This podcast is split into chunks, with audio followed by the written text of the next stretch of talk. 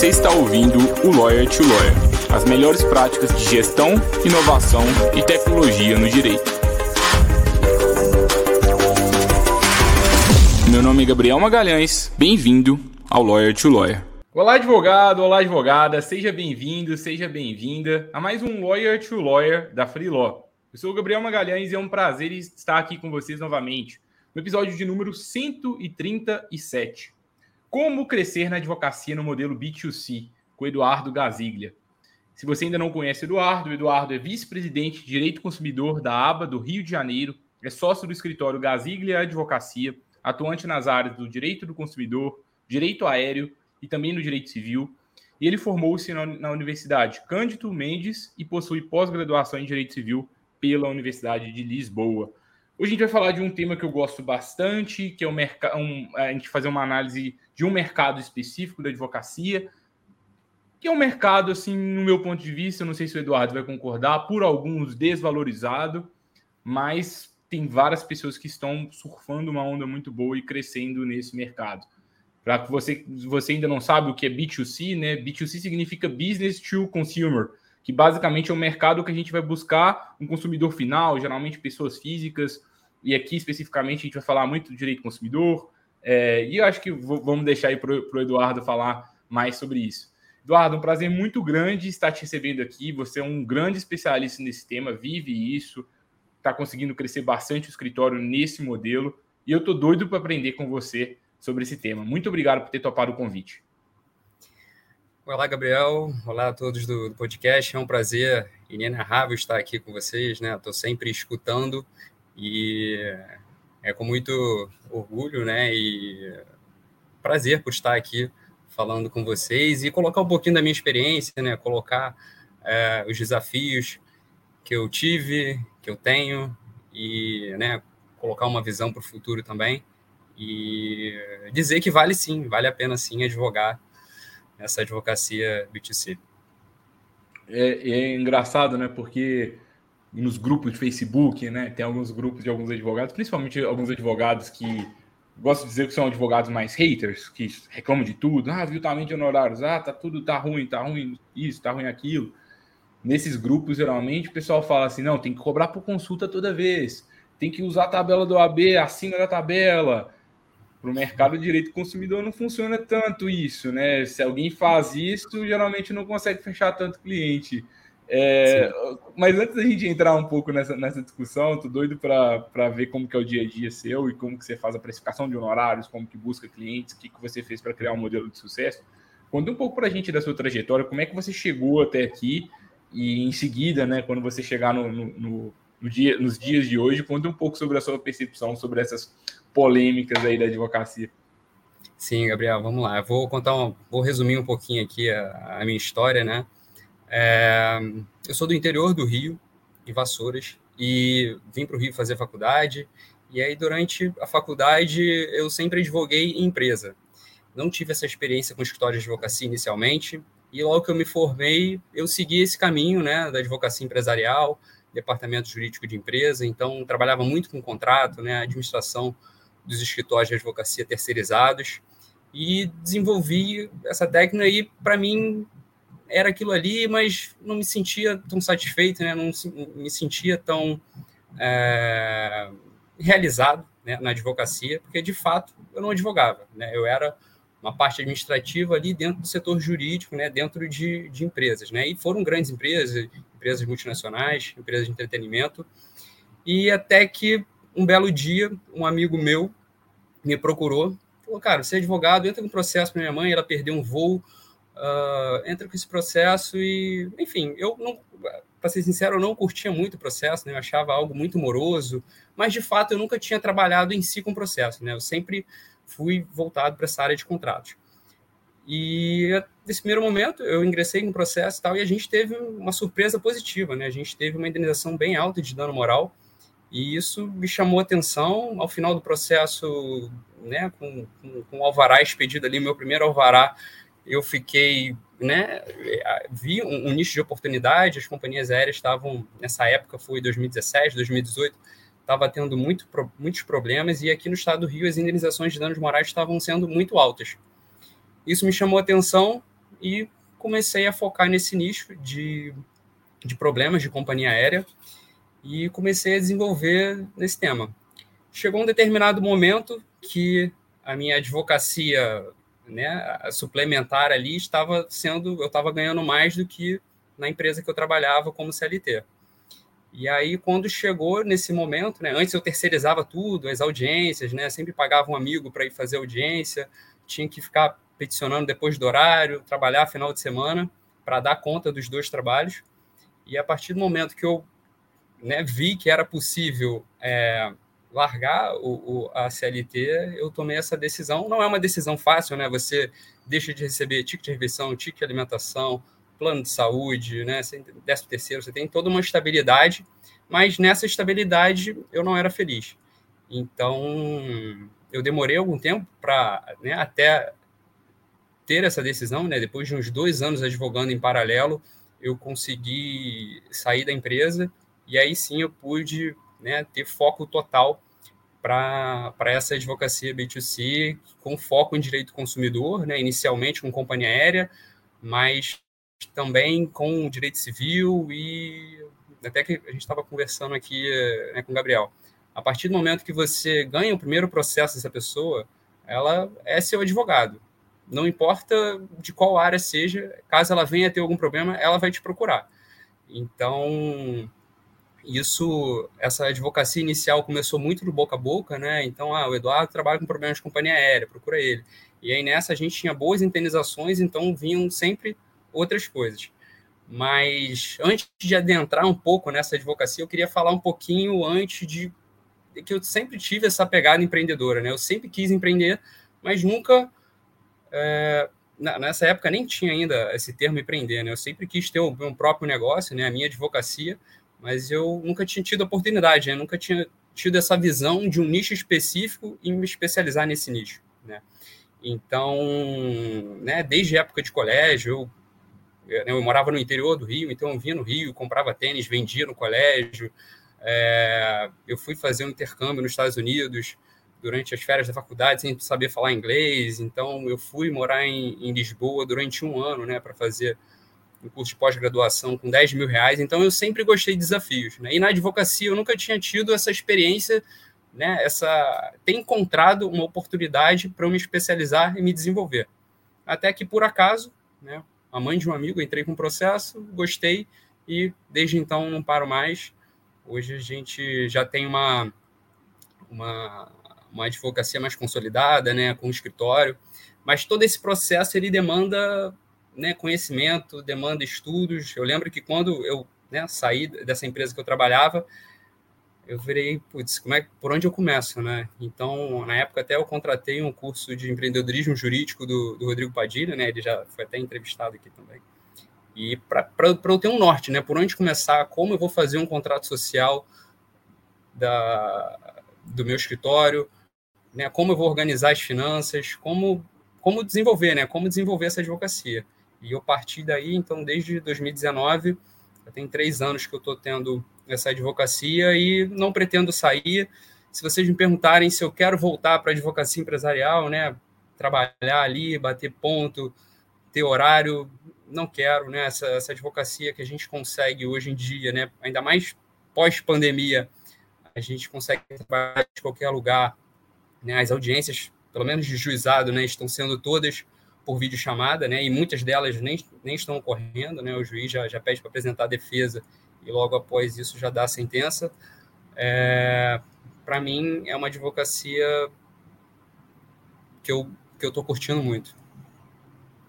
Muito legal, Eduardo. E por que que você se voltou para esse mercado, né? Por que que você não tentou, por exemplo, geralmente assim, no meu ponto de vista, pelo que eu converso com os escritórios, tem-se uma tendência de. Parece que o mercado consultivo é mais sexy, o mercado de advogar para empresa, de ter cliente, pessoa jurídica, é mais sexy do que o mercado de advogar no direito consumidor, porque não só no direito consumidor, mas para pessoa física, trabalhista, previdenciário, porque muitas pessoas associam esse mercado ao que, poxa, eu vou receber só no final do processo, é, os valores são mais baixos, então eu tenho que fechar mais clientes. Eu fecho uma empresa, eu fecho uma só e já, já faço meu pé de meia. Por que, que você buscou esse mercado? E, na sua opinião, quais são os prós e contras da, da advocacia para quem advoga para pessoas físicas?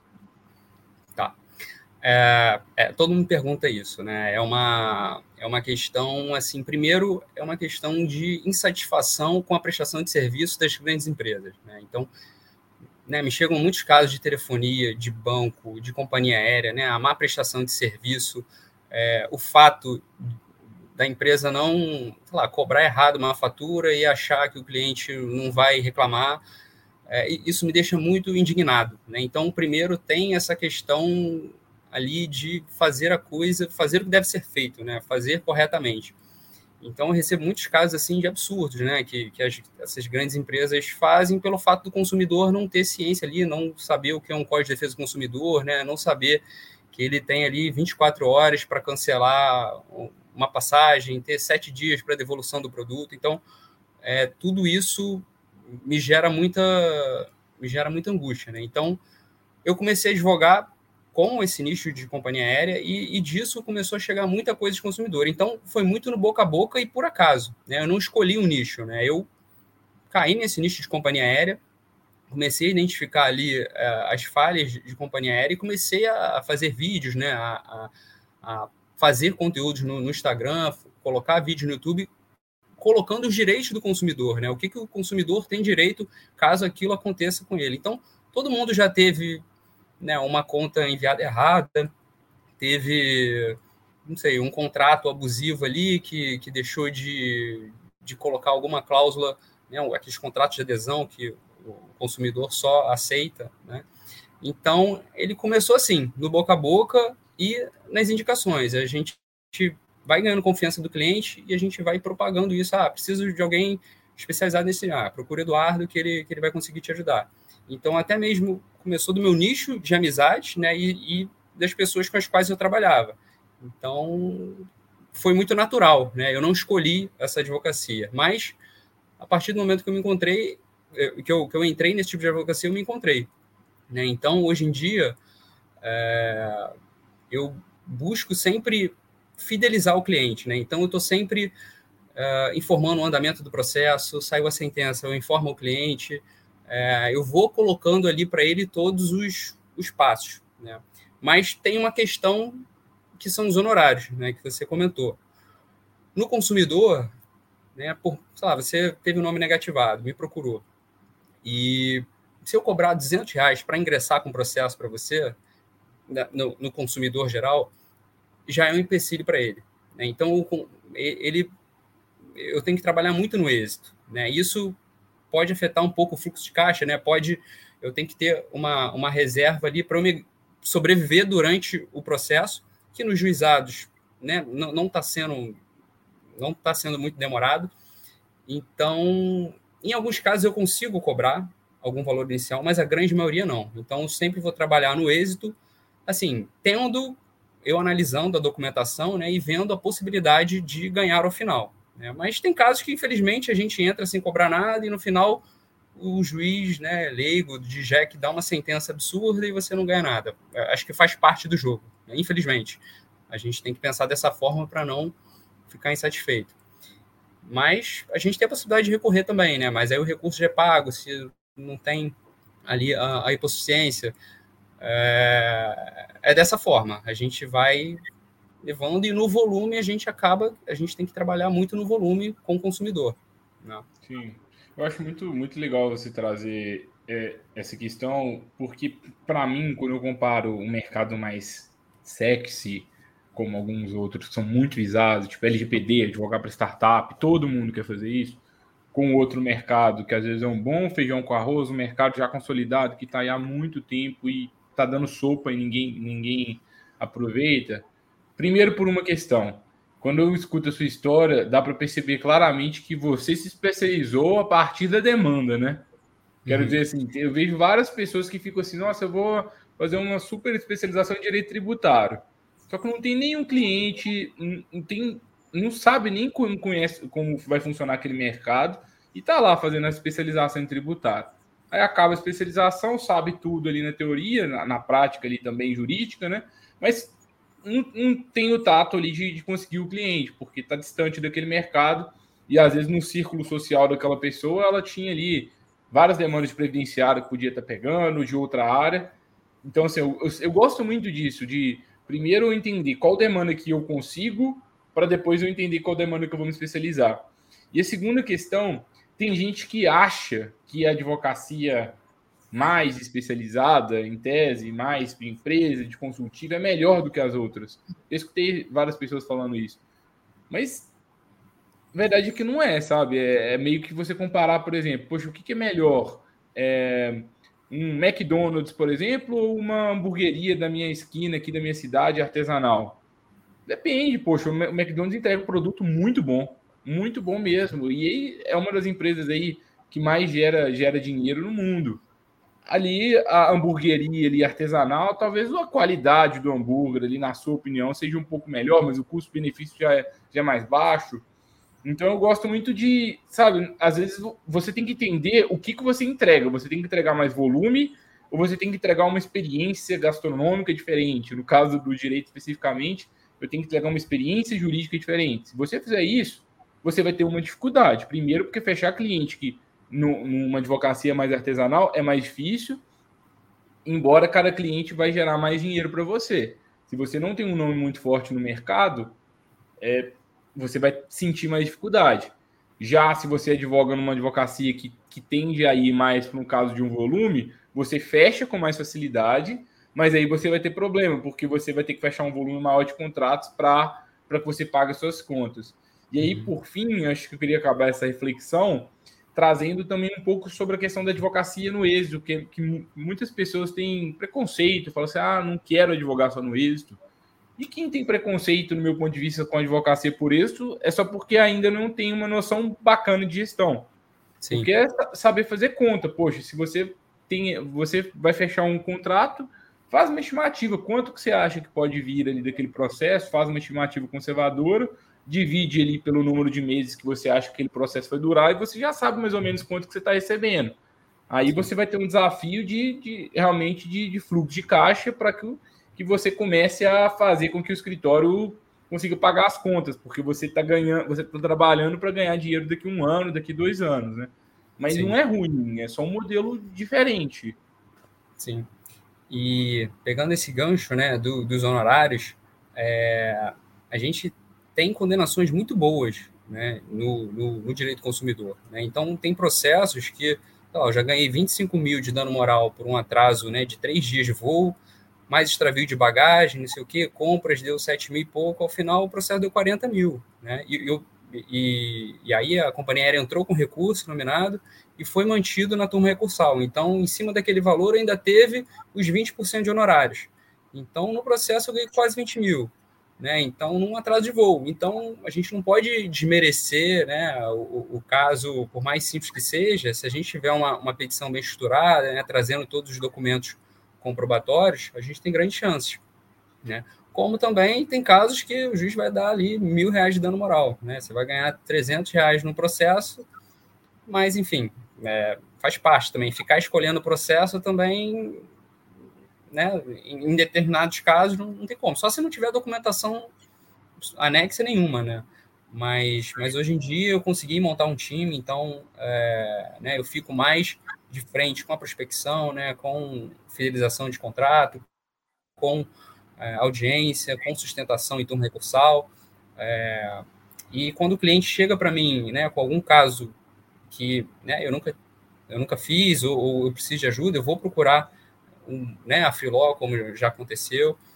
É, eu faço parte, né, sou vice-presidente dessa comissão de consumidor aqui no Rio. Então lá a gente troca muita ideia também, a gente divide, chega um caso de imobiliário, eu levo para alguém que, que, saiba tocar, mas eu estou sempre ali acompanhando o processo, né, sempre pelo fato de eu ter indicado, eu estou sempre dando suporte para esse cliente. Então eu acho, eu prezo muito nessa fidelização com o cliente. Né? Eu acho que é um dos pontos fortes meus assim é estar tá sempre em contato e sendo transparente com o cliente sobre o processo. Óbvio que a demanda crescendo, é, você não consegue dar esse suporte a todo instante, né? Mas eu tento todos os andamentos é, principais do processo informar ao cliente. E durante no, no, início da pandemia, né, lá em, em, em março de 2020, eu tive né, acabou minha receita, né, que eu vivia de alvará de pagamento.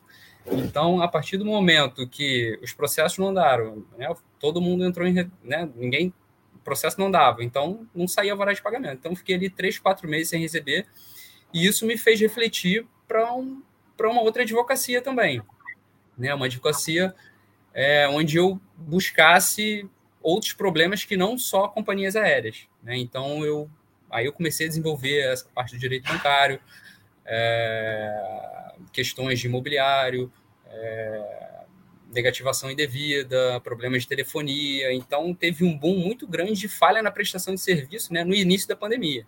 Então, isso me abriu um horizonte para outras áreas também e eu poder prospectar esses clientes de outras áreas.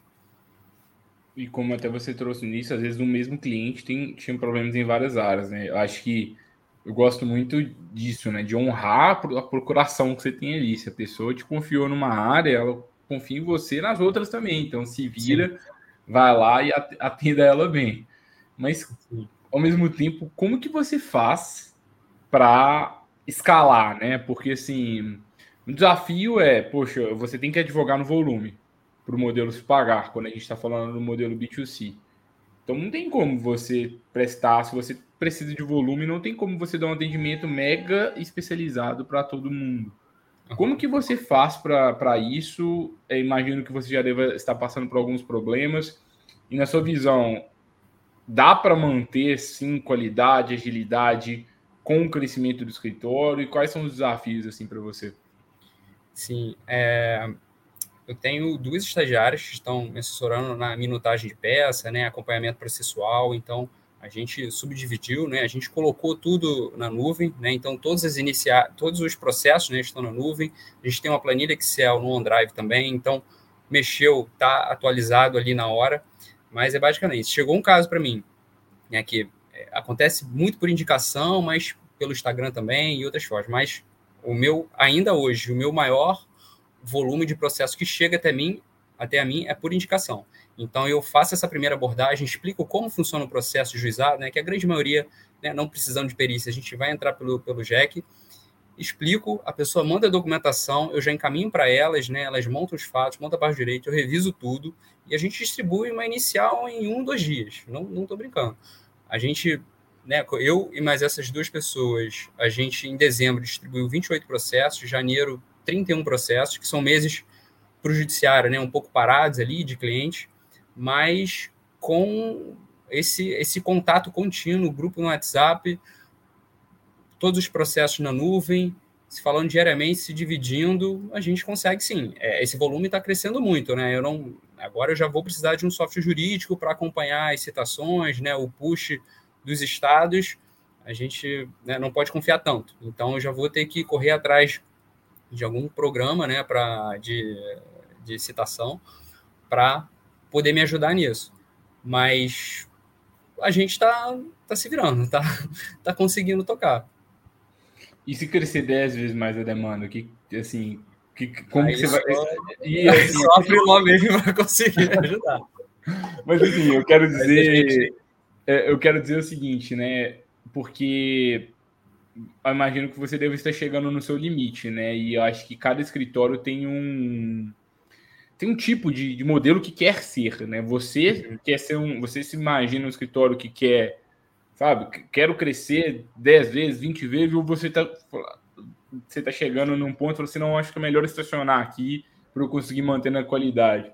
Não, quero crescer, mas com certeza crescendo essa qualidade, né, esse contato meu pessoal com cada cliente, imagino que vai deixar de existir, né? Mas faz parte do processo de crescimento, né? Eu acho que vou ter que delegar outras pessoas para fazer esse contato com o cliente também, né? Já a, partir do momento que chegar, eu já informar que essa pessoa também vai assessorar ela durante o andamento do processo, porque tem clientes excelentes, né? Cliente que te manda a documentação e quando sai o varal de pagamento, eu que procuro ele. Né? Esse é o cliente perfeito. Mas tem cliente que te manda mensagem toda semana perguntando como é que está o processo. Então, você tem que ter muita paciência, né? Muito, muito tato ali, né? Naquele... saber responder de forma né, educada e, e, e passar a informação clara para o cliente, mas a longo prazo, a gente crescendo muito, a gente precisa de ajuda. É, isso isso não tem como negar. A ideia é essa, eu acho que a gente está com esse crescimento muito bom. Né? Hoje a gente está com 120 processos em andamento, então já está criando um volume que tem muita coisa para fazer todo dia. É, eu acho que é, é o desafio né, que quase todo advogado sofre, que é separar o que, que é estratégico de ocupar meu tempo, o que, que não é tão estratégico assim. E geralmente, quando a gente está começando, a gente faz um pouco de tudo. E claro que é muito bom, o cliente se sente muito importante ter o contato com você ali, que é sócio do escritório, direto.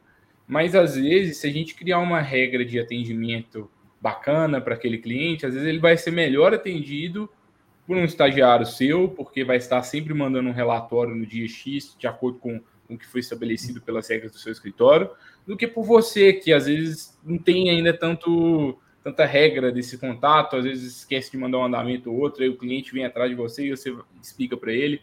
Então, eu acredito muito que se a gente tiver regras bem definidas do escritório para atendimento, para a parte jurídica, de peticionamento, de, fazer, de, de cumprir todos os documentos e principalmente né, de retorno dos clientes, a gente consegue fazer com que a estrutura flua assim a gente está lá, né? É, e para mim, eu, eu, penso muito isso, né? Se eu tivesse um escritório de advocacia, eu ia, é, uma das primeiras perguntas que eu ia me fazer na hora de criar meu escritório é como que eu quero que sejam as minhas férias? Eu quero que eu vá tirar férias e, assim, eu fico com medo porque, sabe, tá toda hora estourando alguma coisa que eu tenho que resolver. Ou eu quero tirar férias sabendo que o escritório tá rodando sem mim. Eu ia tentar fazer o possível para fazer o escritório rodar sem mim. É, e eu acho que quem opta por esse modelo consegue fazer algo tipo o McDonald's. O McDonald's roda muito bem em todo lugar, porque é uma franquia, tem processos bem definidos, e isso faz com que a qualidade do produto seja boa, o preço seja bom e o consumidor fique feliz no final. É, eu acho que essa é a grande virada de chave aí que, por enquanto, ainda desde chegar o processo, né, fechar contrato, tudo depende de mim. Né? Então, e a pessoa confia em mim. Né? Ela chegou ali por mim, né? Então, por mais que né, as pessoas que trabalham comigo, uma equipe monte os processos e eu revise tudo, ainda depende muito de mim. Né? Então, aquele nosso bate-papo que a gente já teve, que né, vamos ver se crescendo mais o número de processos, realmente eu vou precisar de ajuda. Mas eu não quero deixar esse de frente com os clientes, né? É uma coisa que eu gosto, eu gosto de, de estar ali, né? Tendo, fazendo esse, esse network, né? Prospectando. Então, o que eu mais gosto é, ligar para o cliente, explicar como é que funciona o processo, que é simples, né? Tentar. Porque ninguém chega com um caso feliz para você, né? Ninguém procura um advogado feliz. Então eu tento amenizar um pouco esse estresse que a pessoa está passando, mostrar que é. Realmente, Jack, é fácil a gente ingressar com o processo. A grande maioria das vezes vai durar ali quatro, seis meses. Então, para um processo é rápido. Mas alguns demoram dois anos, né? Então, vocês eu sempre estou disposto ali em explicar e mostrar, tentar amenizar que aquilo ali é uma coisa fácil, que não vou cobrar para ingressar e que ele só, se ele perder, ele não vai pagar nada. Então, é muito advogado você está ali dois, então, é, mas eu acredito que isso faz parte, a grande maioria, né, a gente não vai perder. E eu, se eu vou pegar o caso, é que eu tenho grandes condições de, de ganhar. Né? Então, a gente sempre fica é um limiar, né? A gente está sempre ali exposto, né? Tendo que dar esse feedback sempre e ao final, quando sai, a grande maioria fica satisfeita. Então, nessa, ao final também eu, eu peço para o cliente fazer uma avaliação lá no site, né? No Google. Então, isso acaba tendo um retorno positivo quando eu, eu vou abordar e apresentar o escritório. Isso serve também para ver né, o, o, o, sucesso nas causas e, e, ter ele, tipo, uma, aquela, aqueles comentários do Booking, né, para ele ver também, porque é uma advocacia, né, de certa forma, autônoma, por enquanto, mas com toda a estrutura de um escritório, né, com CNPJ, com tudo estruturado, com contador, mas ainda artesanal. Muito legal. Deu um, uma interferência aqui na fala. Eu acho que é a minha internet que deu uma, uma, uma, caída, mas eu consegui compreender tudo, Eduardo. E não sei se, se, os ouvintes ficaram com alguma dúvida, mas eu imagino que tenha ficado, ficado claro. Por isso que eu não vou nem te pedir para repetir, não. É, você está tá me escutando normal? Tá, tá eu tô sim. Ah, não, beleza. Acho que foi só, foi só um trecho de uns 10 segundos. Faz parte do ao vivo aqui, né? É, mas, Eduardo, muito legal, né? A advocacia sua, que é especializada, personalizada. E, e uma coisa que me chamou muita atenção dessa sua fala final agora é o tanto que a proposta é sexy. Olha para você ver, você vai no advogado, você não paga, você vai, ele vai te ajudar a resolver o seu problema que você não conseguiu resolver. E no final você ainda vai ganhar um dinheiro que você não esperava muitas vezes.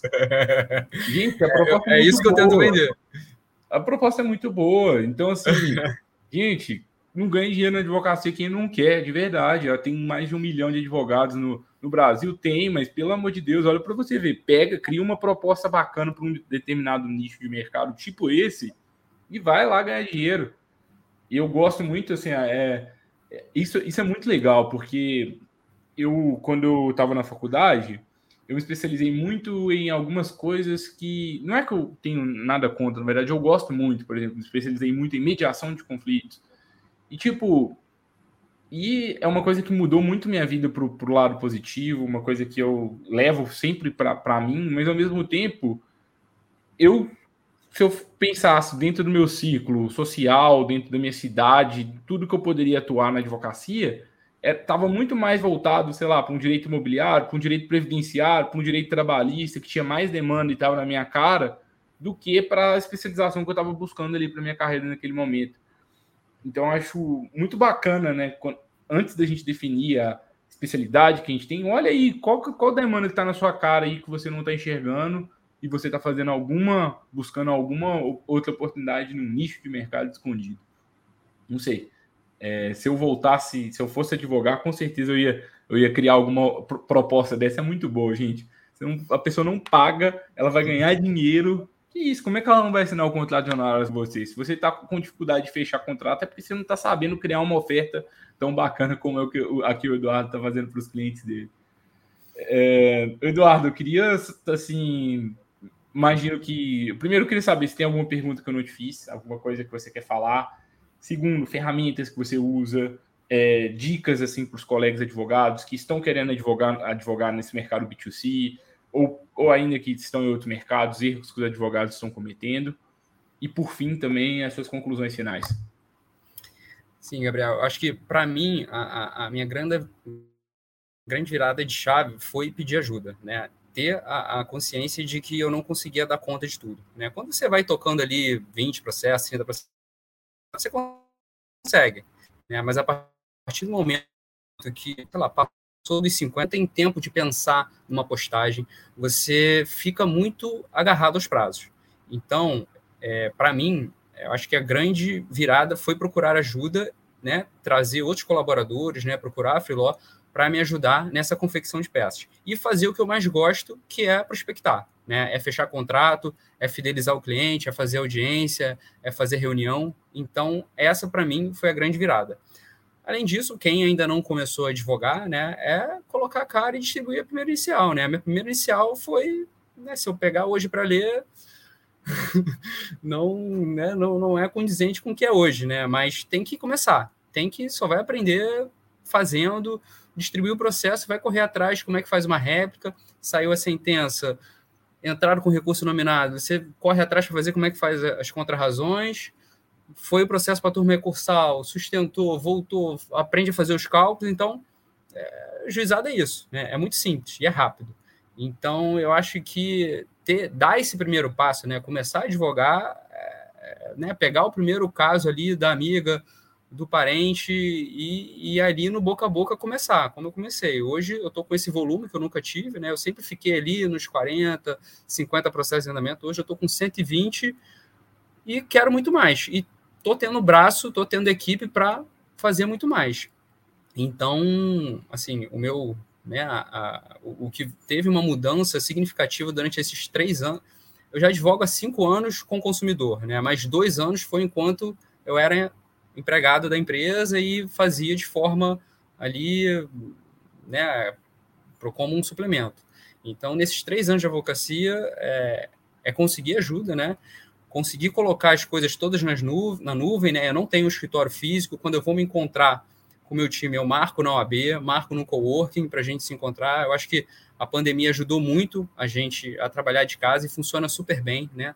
No primeiro mês, até o segundo mês, eu me encontrava com elas toda semana, mas a partir de um momento não precisa mais, já está no sangue, ela já tem os modelos, então está tudo no Drive, modelo, é, documentos, acessórios. Então, se tivesse que elencar, né? É, primeiro, procurar ajuda, né? Até que seja frila, né? Alguma coisa que consiga te ajudar a peticionar, começar e colocar tudo no Drive. E, gente, o que vale muito mais é cliente. Vai lá conseguir o cliente, depois você, depois você conseguiu, você, você faz parceria, você se vira, existem N formas para você conseguir entregar bem. É, é muito eu gosto muito de pensar num exemplo de, de uma imobiliária, né? Que é uma construtora de imóveis, né? Eles vendem o terreno na planta, primeiro eles vendem, depois eles sobem o prédio. Uhum. Então, vende, depois você sobe o prédio. Então, vende, depois você se vira para entregar o, o, o, serviço. Eu acho que tem muito advogado com medo de fazer essas vendas. E isso, algumas pessoas, ah, pô, Gabriel, não é ético vender se eu não tenho a competência. É, poxa, desde que você. Depende da, do seu discurso, né? Mas é possível sim você você vender de forma ética. Às vezes você fala, olha, eu ainda não tenho, eu estou começando a advogar agora nessa área, mas eu estou vendo essa e essa e essa oportunidade. Vou atuar nesse caso junto com parceiros, mas eu queria te propor para a gente fechar, a gente fechando aqui, vou consolidar com alguns parceiros e a gente vai conseguir fechar um bom trabalho juntos. Estou confiante. Isso não é antiético. Você está ajudando a pessoa a resolver o problema dela, talvez ela ia não ia ter acesso a esse parceiro que você tem. Então, acho que vá lá, vai conseguir o cliente, sem muita receita de bolo. Ah, esse nicho é melhor, esse é pior, esse nicho aqui é mais sexy, esse é menos. Gente, sabe, inovação é uma, tem muito, é uma frase que eu, que eu aprendi é, com o pessoal da, da Ace Startups de São Paulo, que é do, do Pedro Weingärtner, que, é, que ele é um dos, dos líderes lá da Ace. Ele traz lá no, no podcast deles várias vezes, no Growthaholics, ele fala o seguinte, que inovação é, medir, é emitir mais e melhores notas fiscais. Então, tipo, inovar é uhum. emitir mais nota fiscal, não é usar legal design, não é, é utilizar a Lotec, não é utilizar a Freelaw, é, no final das contas, você está emitindo mais nota fiscal, você está ganhando mais dinheiro. Seja uhum. lá em qual nicho for, seja mais sexy, seja menos sexy. É isso que importa, pelo menos na nossa visão aqui na Freelaw. Sim, concordo plenamente, Gabriel. É, é começar e, caso não saiba, procurar ajuda. Então, é, é começar com a família, começar com os amigos. É, tem que começar de alguma forma, né? No meu caso, foi né, a mãe de um amigo. Né? Então, é, e aí hoje em dia a gente já não sabe de onde então, já está no nível já com um volume muito grande. É, mas, graças a Deus, a gente vai continuar aí nessa, nessa luta, né, que é advogar, mas eu gosto muito, eu me encontrei. Eu trabalhei durante 10 anos em empresa, em jurídico de empresa, e não era feliz. É, né, sempre tive essa vontade de ter o meu negócio, né, ter, conseguir aumentar a minha receita, né, antigamente para conseguir um aumento de, sei lá, 300 reais, você tem que pedir a aprovação do CEO, então eu ficava muito, eu era muito revoltado com isso, né, de você, não importa a quantidade de horas que você trabalhe, que você vai continuar ganhando aquilo ali, né? então a advocacia ela é uma das poucas profissões né, que você, você vai ganhar de acordo com uma quantidade de processos que você distribuir, que você trabalhar em cima dele. Então, é muito no êxito, né? De fato, literalmente no êxito, né? Que ao final do processo, quando saiu a pagar, a pena o processo esse valor. Então, receba o primeiro alvará que sentimento ali de, de que vale a pena. Eduardo, muito obrigado por ter topado participar. Foi um prazer grande ter aprendido com você. Agradeço a todos os colegas advogados e advogadas pela presença. Se você gostou do episódio, compartilha com outros colegas advogados e advogadas. Deixe seu like, avalia o episódio onde você estiver é, escutando ou assistindo. E aqui na descrição desse episódio você consegue acessar os links da Freeló, consegue se inscrever na plataforma da Freeló, nas, nas nossas redes sociais e também você vai conseguir ter contato com o Eduardo. Quem sabe não surge uma parceria bacana aí entre você que está nos, nos assistindo e o Eduardo. Seria muito legal, a gente sempre fica feliz por isso. E gostou do episódio, acha que pode agregar alguma coisa? Manda uma mensagem para a gente lá no freelaw.work e propõe um, uma pauta aqui para o podcast. Vai ser um prazer a gente te convidar também. Vai ser um prazer. Muito obrigado, Eduardo. Obrigado você, Gabriel. É um prazer enorme estar, estar presente aqui. Né? Eu escuto o podcast há muito tempo e muito bom participar. Valeu, Eduardo. Tchau, tchau. Valeu, abraço.